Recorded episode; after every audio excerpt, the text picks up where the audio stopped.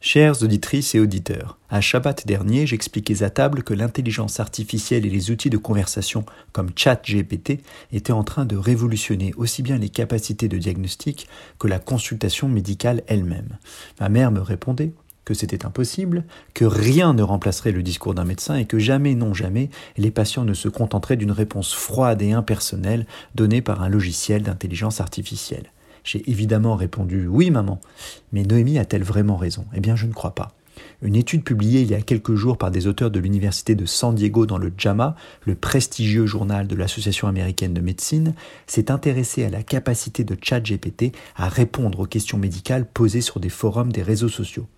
Pour ce faire, ils ont analysé 195 questions posées sur le forum et comparé la réponse apportée par le médecin en ligne avec celle donnée par ChatGPT. Précisons qu'ils n'ont même pas utilisé au moment de l'étude la version 4 la plus récente de ce chatbot, il s'agissait de la version 3.5.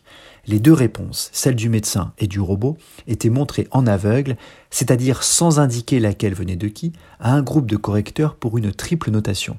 Chacun des trois professionnels de santé devait noter la qualité de la réponse, la précision des données fournies et devait noter sur une échelle d'empathie la façon dont la réponse était délivrée. Cela allait de pas empathique du tout à très empathique.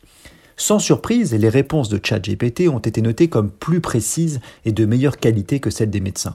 78% des réponses du robot contre 22% des médecins étaient notées comme très qualitatives.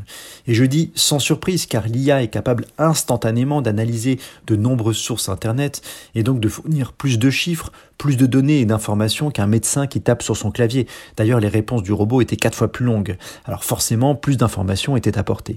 Et en plus, c'est sans compter que le médecin qui répond sur un forum n'est probablement pas un super expert occupé à soigner ses patients.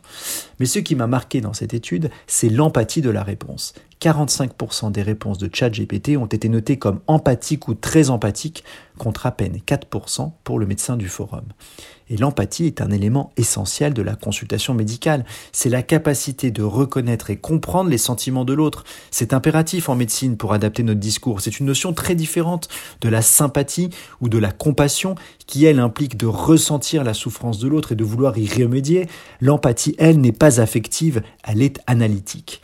Ainsi, il semble bien que les outils de conversation automatisés soient parfaitement capables d'analyser une situation médicale, de compiler une quantité phénoménale de données et de délivrer l'information encore mieux qu'un médecin de forum avec beaucoup plus d'empathie. C'est d'autant plus remarquable que dans notre imaginaire, l'empathie est un attribut humain. Souvenez-vous du film de Blade Runner de Ridley Scott, d'après le roman de Philip K. Dick, la seule façon de faire la différence entre les humains et les réplicants, c'était justement de faire ce fameux test d'empathie. Alors ceci dit, dans ce test, il s'agissait de déceler les réactions physiologiques involontaires du répliquant lors d'une mise en situation de stress, de stress affectif ou moral, et c'était plutôt un test de compassion ou de contagion émotionnelle qu'un test d'empathie. Je vous remercie de votre écoute et je vous souhaite une excellente journée sur RCJ.